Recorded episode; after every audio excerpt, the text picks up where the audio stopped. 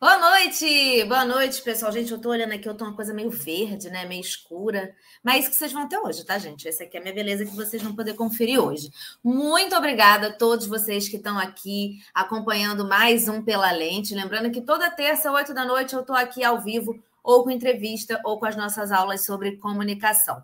Aqui na descrição tem minhas redes sociais, se você quiser acompanhar o que, que vem por aí, e também o Pix, caso você queira de alguma forma ajudar nessa produção de conteúdo. Bom, o tema da entrevista de hoje é o espetáculo A Golondrina. Um espetáculo premiado que conta também com Luciano Andrei e volta para mais uma temporada em São Paulo, agora no Teatro Fernando Torres. A peça é inspirada no ataque homofóbico que aconteceu no bar Pulse, em Orlando, e discute liberdade, diversidade e aceitação. Para falar do espetáculo, eu converso hoje com a Tânia Bondesan, que tem 40 anos de carreira, mais de 20 peças no currículo. Ela trabalhou com os principais diretores brasileiros. Ela é mulher do babado, tá, gente? A gente vai ter agora uma conversa com a gente do poder, poderosa das artes cênicas. Ela ganhou o prêmio Shell de melhor atriz em 2019 por esse espetáculo, então daí tu vê. Há mais de 10 anos ela viaja o Brasil com monólogo Como Ter Sexo a Vida Toda com a mesma pessoa. E na televisão ela fez Terra Nostra, fez Chocolate com Pimenta, fez Chiquinha Gonzaga na Globo.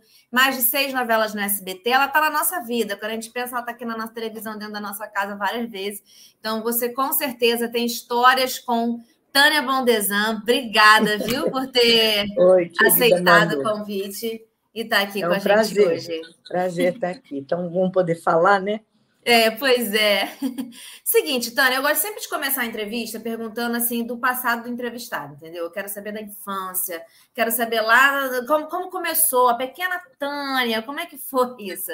Queria saber quando que foi, quando sua infância e como que entrou assim a, a carreira de atriz na sua vida, porque eu soube que você é formada em geografia, né? Pois é, eu, eu sempre quis ser atriz, Desde pequenininha eu tinha isso dentro de mim, mas eu era extremamente tímida e acabei fazendo parte de um grupo grande do Colégio de Aplicação aqui em São Paulo e a gente acabou optando pelo curso de Geografia. O grupo optou, né? E, que foi muito bom ter feito. Entrei na USP, me formei pela USP, depois entrei na pós-graduação. Obviamente, não concluí a pós-graduação, porque eu já estava com a cabeça absolutamente nos palcos e é, querendo, e acabei é, entrando pela dança, mas tudo veio mais tardiamente para mim, sabe? É, eu comecei já perto dos 30 anos, pouco antes dos 30 anos. Então, não foi uma coisa, apesar do desejo existir, a coisa amadureceu e depois, aí quando eu comecei, não parei mais. Mas quando você era criança, você chegou a ter contato, assim, fez algum cursinho? Não, não, não fiz Era um desejo mesmo. Era um desejo, eu fiz um pouquinho de, de aula de dança, mas era, era engraçado, porque era um, um bairro italiano, uh, operário de São Paulo, a Barra Funda. Eu, eu nasci em Perdizes e depois fui para Barra Funda. E olhar além dos muros desse bairro italiano, operário, né? Que hoje está tá sendo engolido pela, pela cidade, está virando, a cidade vai se expandindo, mas você anda pela Barra Funda hoje, você ainda encontra muito próximo ao centro. E dali você sonhar com um horizonte maior era uma coisa um pouco distante, né? É, daquela menina pequena, mas sonhadora. Eu eu adorava, quer dizer, eu, eu interpretava, eu dançava, a família tinha que ver, mas era tudo uma coisa da minha cabeça, né? É, e depois, quando eu entrei no colégio de aplicação, que foi um colégio muito importante em São Paulo, um colégio de, de, de ensino renovado, muito bacana, e depois na universidade, aí foi, foi abrindo para mim. Né? As portas foram se abrindo, eu fui conhecendo novas coisas, cursos de, de língua, que eu fiz vários, e, e é, de literatura, e aí a coisa veio caminhando. E eu acabei uh, participando de um grupo de dança, e acabei indo fazer testes, e era aceita nos testes, ninguém sabia quem eu era, porque eu não tinha nenhuma formação, mas eu tinha uma vontade. Mas foi, né? Foi. Falou Nossa, que aí ninguém ia me segurar mesmo. Aí eu fui Muito bom. Muito bom. E aí chegou lá, alguém falou assim: hum, essa menina aí é boa, hein? É, essa eu lembro de fazer. Gostei. Imagina, eu fui fazer um teste para uma peça do Chico Buarque de Holanda baseada na Geni, uh, que é da música dele, né? Quem fazia Geni era Marilena Ansaldi, maravilhosa. E eu falei, vai ter teste. Eu fui. E o Posse era o diretor. Depois ele me contou, ele falou assim: eles me escolheram, mas frente assim, um monte de atores, atrizes profissionais, já tarimbados, experientes, todo mundo falava assim, mas quem é? De onde ela apareceu? Eu ia com, com uma vontade, né? Tão grande. Muito bom. A coisa foi preparando e quando veio, veio mesmo com tudo. É isso, não é isso, porque é aquilo, né? Aquele sonho que foi é, amadurecendo ali é, dentro e é, chegou a hora, né, de é, fazer. Muito bom, é. porque a gente sempre vê uma galera começando assim tão novinha, né? Assim, é. e, e, embora 27 anos seja bem novinho, né, gente? Mas na carreira do, de ator, de artista, parece que que se você você não, não vê muita gente assim, né? Às vezes a, a, pessoa chega ao estrelato mais velha, mas ela já está fazendo teatro desde criancinha. Você não, é. você começou no teatro aos 27. Comecei né? no teatro, é. Isso, teatro. isso, é muito legal. É. É, Tânia, fala um pouquinho pra gente sobre o espetáculo A Golondrina. Eu queria um pouquinho da sinopse, mais ou menos, e tá. como é a sua personagem. Então, eu recebi esse texto e enlouqueci com ele um dos produtores do espetáculo, que é o Ronaldo de Aféria, meu Deus, esse homem tem uma mão para achar texto bom que já tinha feito um outro espetáculo com ele, o Mambo Italiano, que era muito legal. E quando eu recebi o texto, eu perguntei para ele, como você. Eu estou fazendo há quase mais de 10 anos um monólogo argentino que se chama Como Ter Sexo a Vida Toda com a Mesma Pessoa, que eu faço pelo Brasil. Mas eu queria dar um sabe, dar uma fugida disso, buscar outras coisas, de repente cai a golondrina na minha mão e quando eu li, eu falei, nossa, eu, eu preciso falar essas palavras, eu preciso dizer isso, né? Porque é basicamente a história de uma mãe que perde um filho. É, ela perde um filho no atentado a uma boate gay e ele se baseou, o autor, que é um catalão, um espanhol, se baseou na, no atentado à Boate Pulse em Orlando, em 2016, que matou 49 pessoas. Né? Então, é, mas é, não é especificamente sobre o atentado. Claro que o atentado é o mote da peça, mas ela é mais do que isso. É a história dessa mãe que pede esse filho nesse atentado e não e o filho era homossexual. E não é que ela não aceitava, nem se tocava no assunto. Ela diz, ela fala assim: uma mina não te machuca se você não pisa nela. Deixa aquilo quieto ali, né? Não vamos tocar nesse assunto. E essa mãe recebe um, um aluno, ela é professora de canto, que estava presente né, nessa mesma boate, e daí a história dos dois vão se entrelaçando. Essa mãe é cheia de culpas e de remorsos por não ter tido tempo, né? O tempo da aceitação, o tempo de que às vezes a coisa acontece e você não está preparada. Não, a gente nunca está preparado, né? Porque ninguém sabe o que vai acontecer no dia de amanhã. Aí acontece uma tragédia, como aconteceu com essa mãe e ela tem que lidar com isso. E é nessa relação com esse rapaz que vem ter aula de canto com ela, com esse aluno, que ela, na, briga dos dois, no, nos desencontros e nos encontros, os dois acabam se curando. Isso é muito bonito no texto. Ele, ele é um texto. O rapaz que vem ter aula também é homossexual, e o texto não dá razão nem para um lado nem para o outro. Quer dizer, ele é muito generoso, tanto com a mãe como com, com o aluno. E ah, é, eu, sou muito suspeita, porque eu, os relatos que eu escuto, sabe, Manu, as coisas que as pessoas me dizem, é, é sempre tão. É, você tocar uma pessoa já é muito especial, né? Eu acho que essa é muito a função do teatro. Já fiz muita comédia, adoro fazer Mas quando você tem uma peça que é tão pungente, que é tão forte na mão e que afeta tanto as pessoas que estão nos assistindo, ah, é, é, para o ator, é, para o artista, é excepcional. E eu estava lendo as percepções sobre o espetáculo, né? E aí é isso, assim, eles tinham algumas opções para lidar com isso, né? E podiam brigar, e podiam é. se odiar.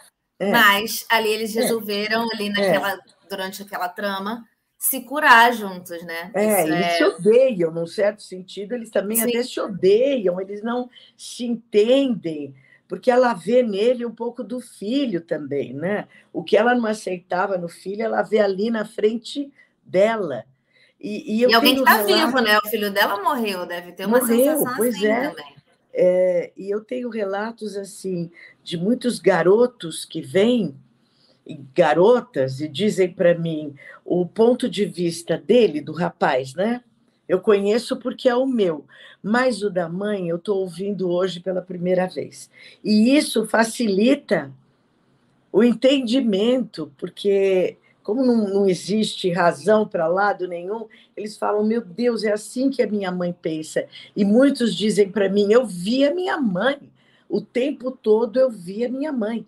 E as mães me falam: você me fez uma mãe melhor. Vou passar a enxergar meu filho de uma outra maneira.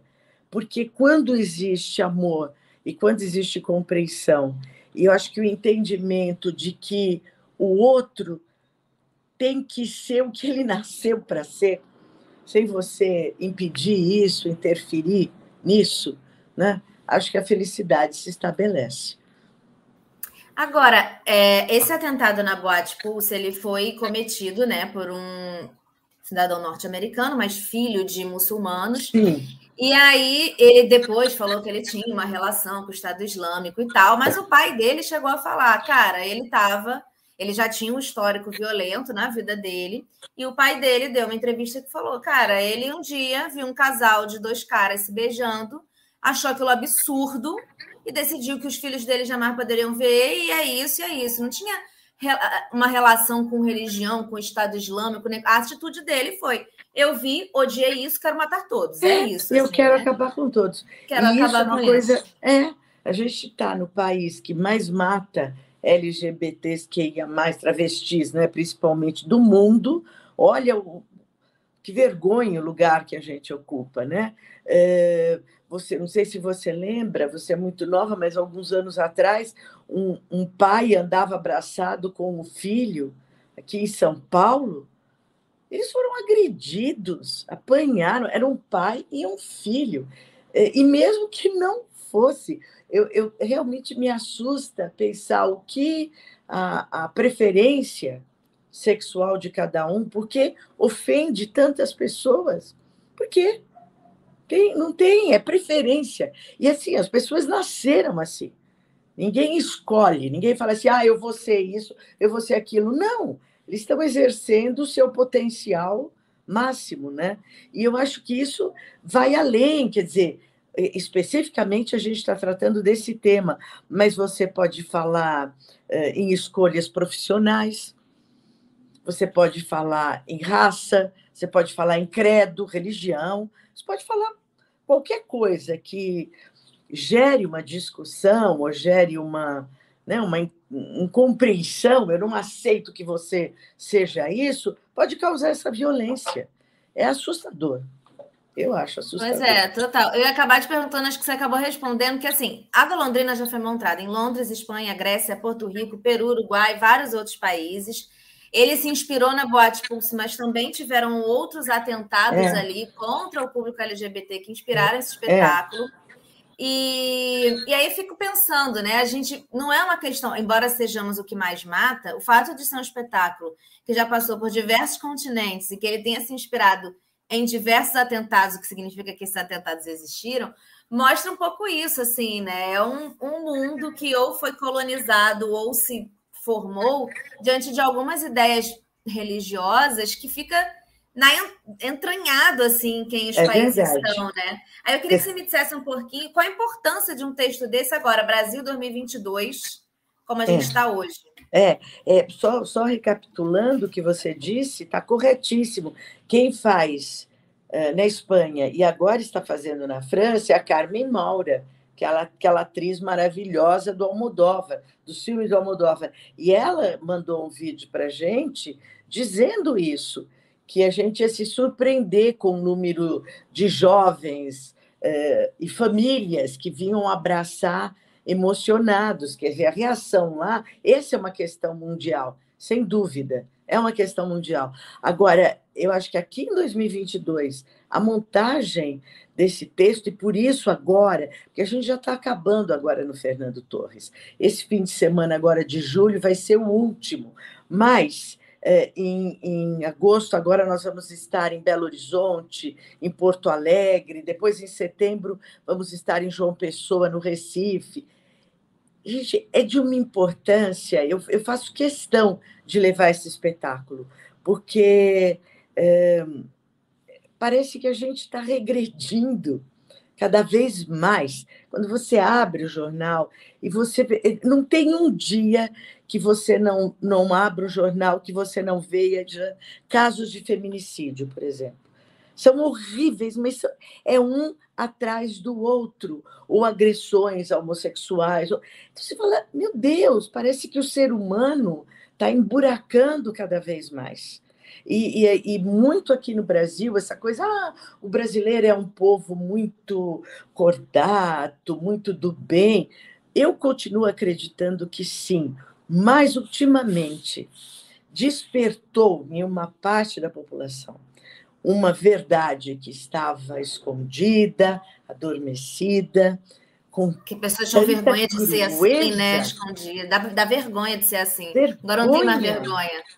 Vergonha. Eu falo, meu Deus, eu não, eu não sou isso. E eu não quero que meu país seja isso, seja isso, eu não quero acreditar nisso. Então, levar a golondrina é levar uma mensagem de esperança, de aceitação, de valores familiares. É, e, e se dentro de uma família a pessoa não tem ali um acolhimento, né? um apoio, vai ter aonde? E, e, a golondrina fala disso. Dentro de casa é o primeiro lugar onde você tem que ser aceito como você é. Como que foi, Tânia, o seu processo de, de preparação para esse espetáculo? Você também fez a tradução, né? Então você já estava lá dentro do texto. É.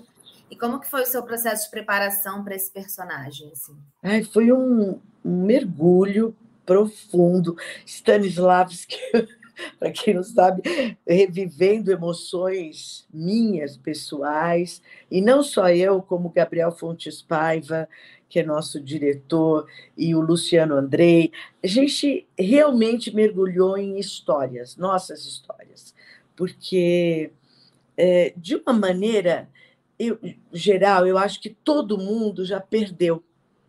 Ou perdeu alguém, né? grande maioria de nós, ou perdeu um sonho, ou perdeu uma grande oportunidade. A, a vida da gente é feita de ganhos, mas também de muitas perdas e buscar esses essas coisas que doem muito dentro da gente, né? E emprestar essas emoções para Amélia, que é a minha personagem, e o Luciano fez o mesmo com, com o dele, foi realmente mergulhando e as nossas nossos ensaios eram sessões de terapia praticamente.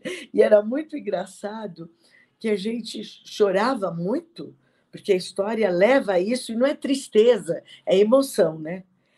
A gente chorava e, de repente, a gente caía num riso absurdo, de, acho que até de nervoso, de compensação, para a gente conseguir montar.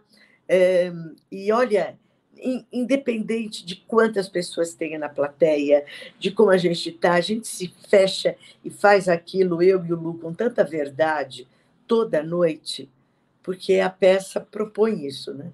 E se não for assim, acaba sendo um discurso vazio, eu acho. Nossa, total. E vocês, os, eu vi o espetáculo, como eu falei com você em, em off aqui no Rio em 2019, e você ganhou o prêmio Shell de melhor atriz nesse ano. E aí vem a pandemia, né? E ficou um ah. tempo aí parado e tal. Como é que foi ficar sem poder subir aos palcos nesse tempo? E como que é o processo de voltar com um espetáculo que já existia depois de um tempo parado? E não é só um tempo parado porque você parou. É um tempo parado porque o mundo parou e a gente parou. enfrentou umas doideiras. Então, assim, é. como é que foi esse processo de voltar para os palcos com esse espetáculo também, especificamente? É, é, parar por tanto tempo foi muito estranho, né?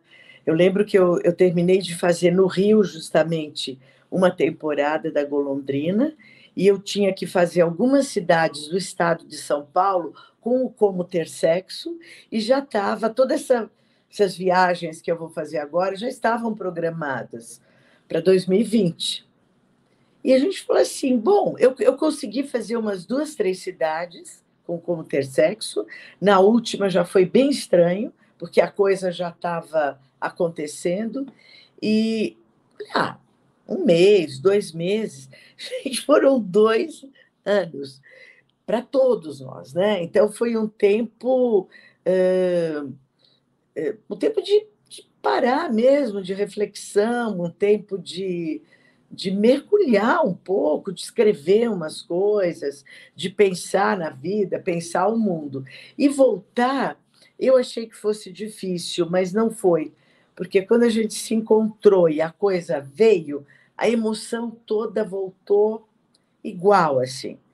Gente e, e é, é, até mais legal que agora depois desse afastamento e de ter feito já um ano o espetáculo e desse afastamento a gente descobriu coisas novas. Está sempre descobrindo né? O teatro é isso. Eu acho que assim a gente voltou por mais que assim vamos voltar pessoas melhores não aconteceu muito mas todos nós passamos coisas aconteceram ou a gente é. perdeu alguém ou uma, uma coisa interna aconteceu ninguém saiu muito igual disso, né? não, né? Então, eu imagino não. que. Por é. isso que eu te perguntei um pouco como é voltar com uma coisa que já estava sendo feita, mas a gente meio que já deu uma mudada, né? É, é com certeza. É, é, e talvez isso esteja levando a gente a novas descobertas, porque a gente estava meio que acostumado com aquilo que foi montado. De repente, é o mesmo texto, é a mesma montagem, mas não somos mais os mesmos, né? Óbvio que não somos. E então a gente tá, tem dosado a emoção, tem colocado outras intenções, está sendo muito bom. Conta um pouquinho para mim como que é a sua parceria com o Odilon Wagner, porque ele é da produção da Golondrina, mas essa não é a primeira peça que vocês estão juntos, né? É uma parceria não, não. já longa. Não, há muito tempo a gente é sócio. Inclusive, nós somos sócios numa firma, a gente se conhece, meu Deus, há, se eu tenho 40 anos de carreira, a gente se conhece há 38 anos. E somos muito amigos, nos respeitamos muito e companheiros, né? Isso é importante quando você trabalha. Ele dirigiu Como Ter Sexo a Vida Toda com a Mesma Pessoa. Eu fiz com ele um texto que ele escreveu maravilhoso, que era uma comédia chamada Família Muda-se, que foi muito bacana. Depois ele escreveu a última sessão. Eu fiz uma substituição aqui em São Paulo e fiz a temporada do Rio. Então é muito bom trabalhar com, com amigos é, é, como Elias Andreato, com quem eu trabalho muito, próprio Ronaldo Jaféria, que é produtor aqui também, com quem eu já trabalhei. Tem uma familiaridade, uma. A gente se entende, isso é muito bom. Boa. Você já atuou também em novelas infantis, né? Tem aí os seus trabalhos. Você já fez Chiquititas, fez Cúmplice de um Resgate, marcou aí várias crianças. Como é que é trabalhar com esse público? E a gente é. percebe, você faz essa peça que é pura emoção, faz a outra que é comédia, de repente faz a novela infantil. Menina, que loucura. Mas como que é trabalhar com o público infantil? É, você sabe que eu viajando pelo Nordeste, ainda como, como ter sexo a vida toda com a mesma pessoa, e há muita criança me assistir por causa do cúmplices de um resgate. Eu falava, pelo amor de Deus, não é para essa faixa etária. Então elas ficavam na porta do teatro esperando acabar a peça. E eu saí.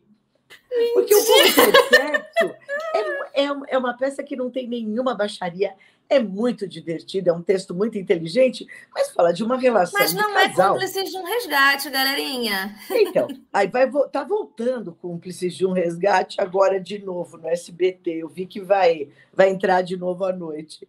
Então era, era muito engraçado, porque tinha que explicar para os pais, olha o título da peça. Não é para entrar, mas elas ficavam esperando. E é assim, assustador, né? Porque a novela começa, no dia seguinte, o seu Instagram, que tem 10 mil, passa para 200 mil. Você fala, o que, que é isso? E, é um Não, e você olha essas fiel, novelas, né? elas são tipo top 10 nos serviços de streaming que elas estão. E, tipo, muda tudo, mas está é. sempre lá, as mesmas novelas, assim, é muito doido. É, é. muito doido. O, o, nessa da Netflix, por exemplo, é, todas as novelas do SBT, dessas infantis que entram, nossa, primeiro lugar, segundo lugar. Aí você fala, gente, que loucura. E eu tenho duas sobrinhas netas que, quando eu fiz o cúmplice, eram, eram muito pequenas. Agora elas descobriram. Ah, mas é. Elas estão enlouquecidas, enlouquecidas com a novela. E é, é um público muito fiel, muito gostoso. Chiquititas, minha participação foi pequena. Então eu vinha, eu vi vinha sentir o que é agora. E, e, você sabe que parte do elenco da novela, a Juliana Baroni, a Mira Har, eu, Giovanni, nós fomos fazer uma, uma, uma peça infantil maravilhosa que o Eduardo Moreira, que é o marido da, da Juliana Baroni, escreveu, que chamava Branca de Neve e o Zangado, porque ele era tão chato que os outros anões vão embora, fica só ele. E quando ele. É, gente, era uma peça genial, falando de aceitação. Quando ela foge, ela vai bater na casa dos, dos anões, só tá ele, né? E eles acabam ficando tão amigos, e de amigos eles se apaixonam. Quando o príncipe aparece, a plateia já está torcendo profundamente pelo Zangado. Essa é uma peça, nossa, a gente fez logo na sequência, foi minha primeira peça assim, infantil. Eu fazia Rainha Má, claro, foi uma delícia. Foi muito, muito bom, não sabia nem que Eduardo Moreira tinha escrito uma peça, veja só. a informação que vai chegando para mim agora. Seguinte, antes da gente ir para a parte em que a gente convida a plateia, a, o, o público para assistir a Golondrina, a gente tem dois quadros no programa. Não sei se você conseguiu se preparar, mas qualquer coisa a gente vai se virando aqui. Em um, a gente fala uma. No, primeiro que a gente vai fazer agora, uma notícia que na última semana que impactou a gente de alguma forma. Então, pode começar.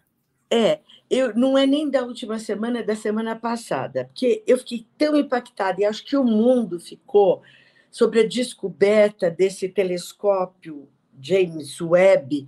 Meu Deus, o que nós somos. Doideira, né? Exatamente. Nós somos um, um, um, Deus, um milímetro de uma poeira nesse mundo cósmico. Se, disco, se pesquisou o universo mais profundo, milhares de galáxias que estão a milhões de anos-luz da gente. Então, a gente achar, primeiro, eu acho que nós somos os únicos habitantes desse universo, é de uma pretensão ridícula, né? E, e ver como nós não somos nada. E depois eu, as pessoas começaram a mandar umas para as outras as imagens, e são imagens que parecem um olho, parecem, não é? Parecem eh, uma parte do corpo, e você fala assim: não, Sim. realmente nós somos parte disso tudo.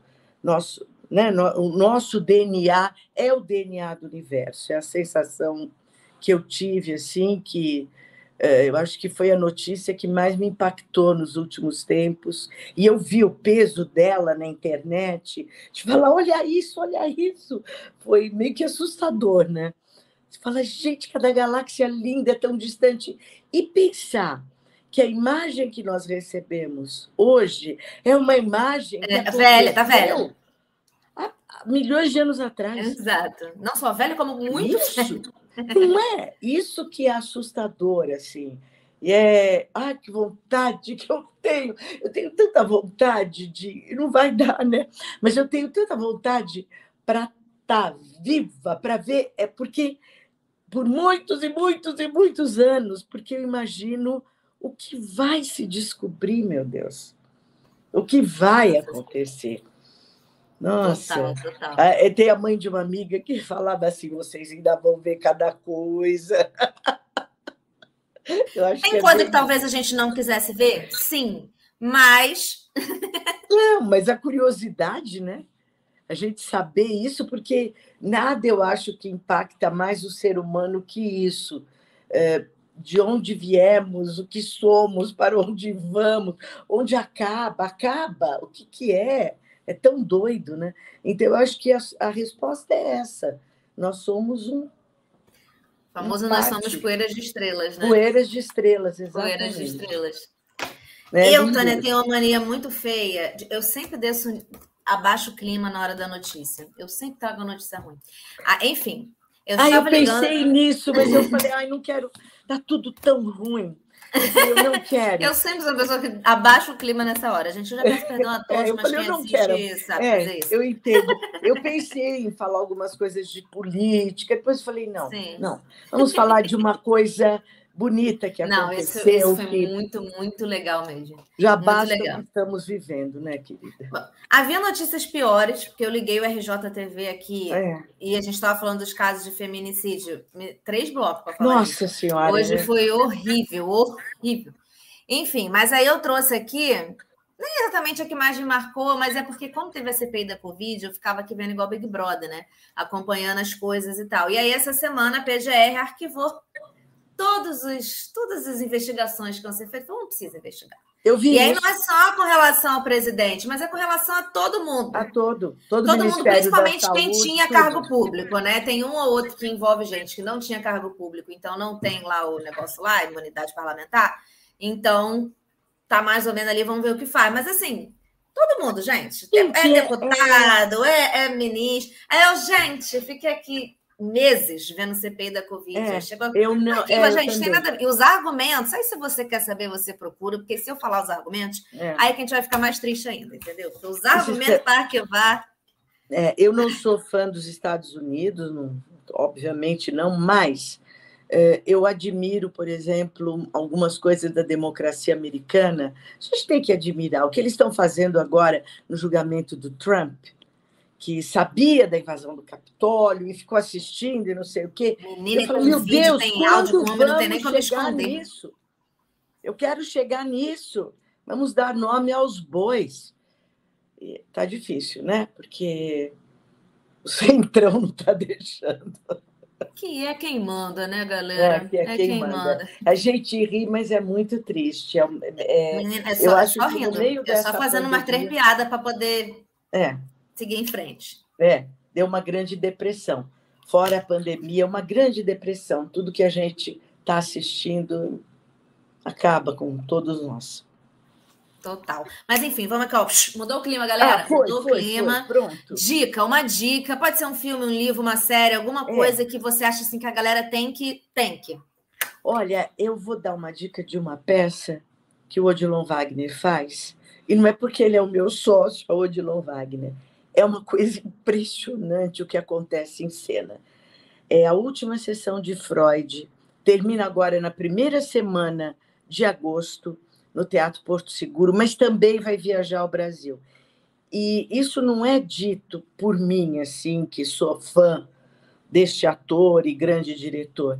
Ele, eu ouvi de muitos analistas, porque nossa, vem caravanas psicólogos, psiquiatras, psicanalistas, e falou assim: meu Deus, ele é mais Freud que o próprio Freud. Ele é o Freud. De uma maneira. Eu não sei, tem um momento em que parece que alguma coisa acontece no universo e é uma conspiração para aquilo acontecer. É, ele, o, o Cláudio Fontana, que está maravilhoso também, é o embate do Freud, que é um ateu convicto, com o Lewis, que o C.S. Lewis, que escreveu as Crônicas de Nárnia, fazia parte de um grupo literato na Inglaterra e que era um, também um ateu e que depois virou um cristão convicto. O embate entre os dois é tão bacana e a peça é um grande sucesso em, em teatro da temporada em São Paulo. Espero que vá para o Rio, como vai para. Nós vamos viajar meio que juntos, a Golondrina e o Freud. Esse é um, uma peça que eu acho que todo mundo devia ver. Muito legal. Muito bom, muito legal. A minha dica é uma que eu fiz até botei no Instagram esses dias. É uma série da Netflix, série documental, quatro episódios, aquela assim, vão desvendar um crime e tal.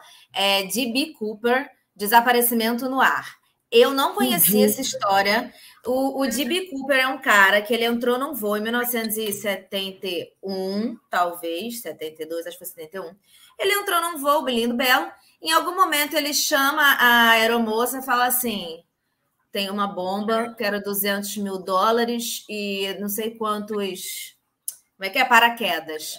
E menino, o cara consegue, ele pousa o avião, todo mundo desce, dá uns 200 mil dólares, o avião voa, ele se joga e ninguém sabe quem é esse cara. Esse cara nunca foi encontrado. Então, assim, o spoiler da série é: você não vai saber quem é esse cara. E é muito difícil que seja encontrado, pela idade mais ou menos que ele tinha. Se passaram aí tantos anos, 50, 50 anos se passaram, então, assim, não vão, a gente não vai saber quem é o cara, mas o cara virou um fenômeno. Todo mundo sabe. É, nos Estados Unidos tem convenção para tentar saber quem é esse cara. Então a série mostra um pouco essa motivação que um monte de gente tem em tentar descobrir quem é. Então várias pessoas começaram a fazer suas próprias investigações e eu conheço, ele é meu tio, ele é meu tio avô, ele é do meu pai. E começa. Então assim, é bem legal e o cara virou um fenômeno, porque assim, ele conseguiu fazer o crime perfeito os 200 mil dólares, ele voou de paraquedas no meio de uma tempestade, ninguém achou paraquedas, ninguém achou dinheiro, ninguém achou o cara.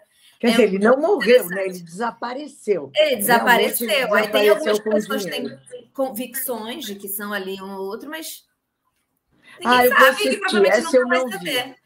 É, procura, é, é DB Cooper, né? DB Cooper, mas por desaparecimento no ar, você acha também fácil. E, e Aí, quatro, quatro episódios. Eu comecei a ver um, um. Não é uma série, é um filme, um filmezinho, assim.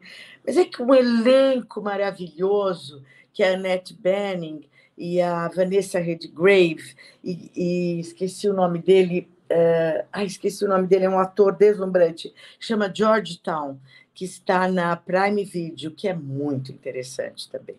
Muito também bom, indico. Também. Muito bom, muito bom. É isso, eu queria agradecer muito a ah, sua adorei, presença aqui hoje. Foi muito, muito legal, papo ótimo, papo fluiu. Eu adoro quando acontece isso, que a gente consegue conectar mensagens, né? Bater um papo legal. Muito obrigada mesmo. Obrigada, Sucesso. Manu. Espetáculo muito, obrigada, muito emocionante. Viu? É, assistir lá, e quando foi que eu falei, né? Quando eu recebi o material, eu falei, não, agora a gente vai fazer essa entrevista. É legal. Tá rolando, a gente vai fazer essa entrevista. Então. Obrigada, obrigada. Viu, querida. Obrigada Adorei também. Obrigada. Também. Tânia, é o seguinte, agora eu vou encerrar e dá um sorriso para a gente encerrar bonita, tá? Assim, ah, vamos encerrar, lá. Vamos encerrar bonita, aí eu te aviso quando finalizar.